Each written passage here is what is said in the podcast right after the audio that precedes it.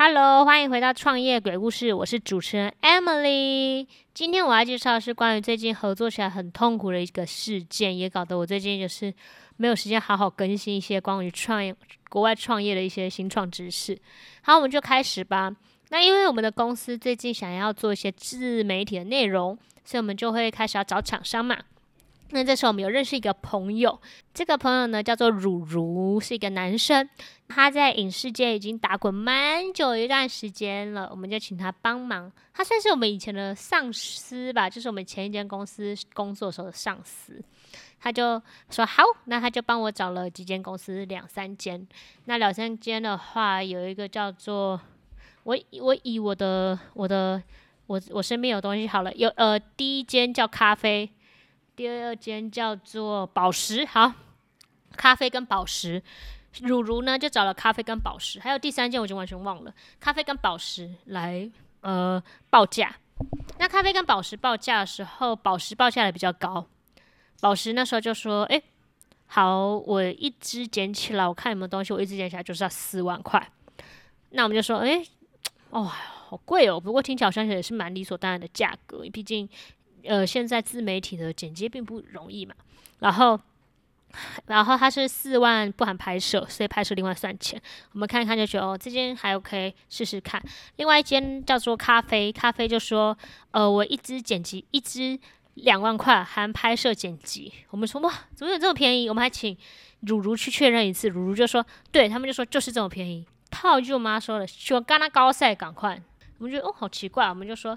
哦，那可能可以试试看，虽然可能不两万块，可能我们也不用期待什么品质嘛。结果我们说好，那当然你确定合作的时候，一定有个额外的报价。确定的报价当然会材料费啊什么都要列。当然你如果工作时候，或是有些人要请你办那种大型的活展演活动，也要这样。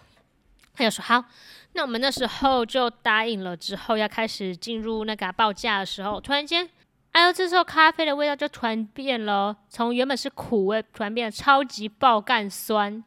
还有一支爆的价格是原本的十倍，他就说，哦，原本一支两万，现在我一直要收你二十万。这时候乳竹就觉得，啊，因为他先跟乳乳讲，乳乳就觉得，哈，怎么回事？这，诶，这跟你跟我当初讲的不一样，诶，哪有这样子的？他说，哦，我后来看了一下你们的那个写出来的脚本，我觉得实在太难了，我觉得。哦，两万没办法哦。如果如果要两万的话，就只能对着镜头讲话，做出那种很东南亚式的那种，就东南亚最近做的那种烂烂影片，他也给我们看。我们想说靠背是歧视东南亚，然后我们那时候就说这样很不合理。如如就就觉得说，干我他妈都已经，然后如如就说好，他就去跟他谈。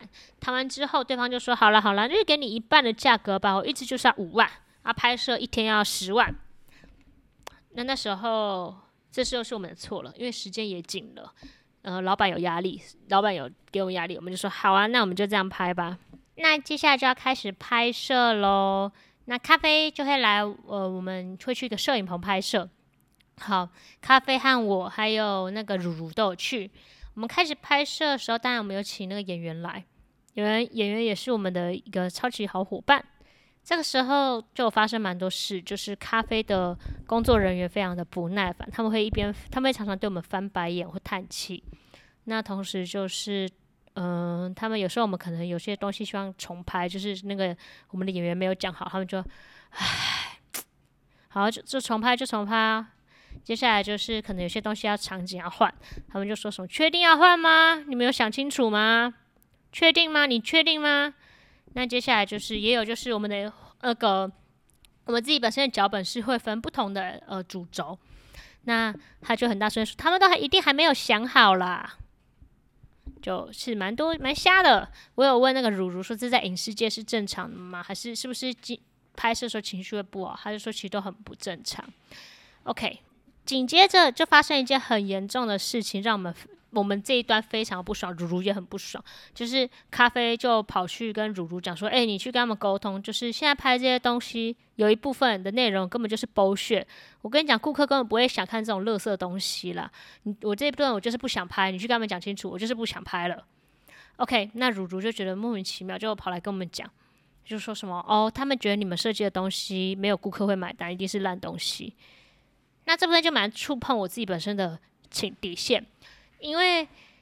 呃，我们我自己认为术业有专攻，或是其实人与人之间，我们的专业不一样，所以我们就不该去批评别人的专业。那这种观念其实从我妈，从我妈是从我妈来的，这样很妈宝吧？好了，蛮妈宝的。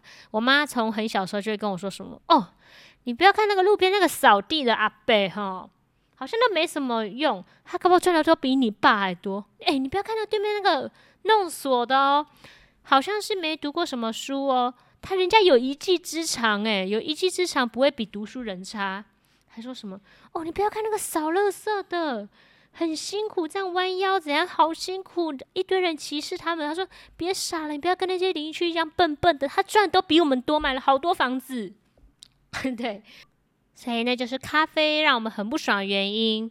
就像我们不会跑去跟咖啡说：“哎呦，我靠啊，我靠你这美好是拍摄啦，美心机。”诶，台语讲错。那这件事会让我们不爽，就是觉得他有点在批评我们的专业，因为我们才是这个领域的人，我们才懂，我们比较懂我们的顾客，所以告诉大家不要乱批评别人专业，别人会非常不爽哦。我们那时候就说不愿意，我就是要拍到这个内容。那咖啡就整个心情很不好，脸变得非常臭，臭到好像刚刚股市崩盘，然后他蒸发了两三台冰室一样。那他就一直对我们的。呃，工作人员生气发飙。那因为我的伙伴还是比较小，刚进来没多久，所以他就只能忍，他就还是孩子。那后来事后他就是心情有点不好，他还偷偷哭了一场这样子。哎，那回该回归到我们自己本身的想法，那时候其实拍摄已经到晚上了七点左右的时候，我们要拍的是一种动物。那那种动物本身容易受到害怕，容易受受惊，就是它容易吓到，它吓到的时候就很窘迫。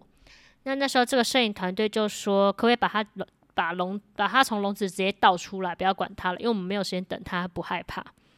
这一点就会蛮触犯我自己的感觉了，因为我会认为动物是不可控的，它有自己的情绪，它有自己的想法，那本来就不应该强迫动物做它不想做的事。那最后我们就是跟他讲说，没关系，如果这一幕没拍到就算了。那他们的意思就是觉得说，就把它挖出来就好。你现在就把那个动物挖出来倒出来就好了，没有必要等它倒出来。我们没有时间弄，好吗？那当时是有兽医师在，所以兽医师就说：“哦，没办法哦，我们就真的没办法这样子。”好，这件事最后当然是我们的动物就比较和缓，情绪和缓之后就让拍摄，这样子。那最后个点就是他们的拍摄的态度会差很多，可能到某个时间点吃晚餐以前的时间点拍的情绪都很好，吃晚餐以后他们就会说啊，就随便拍一拍，我们就收工了吧。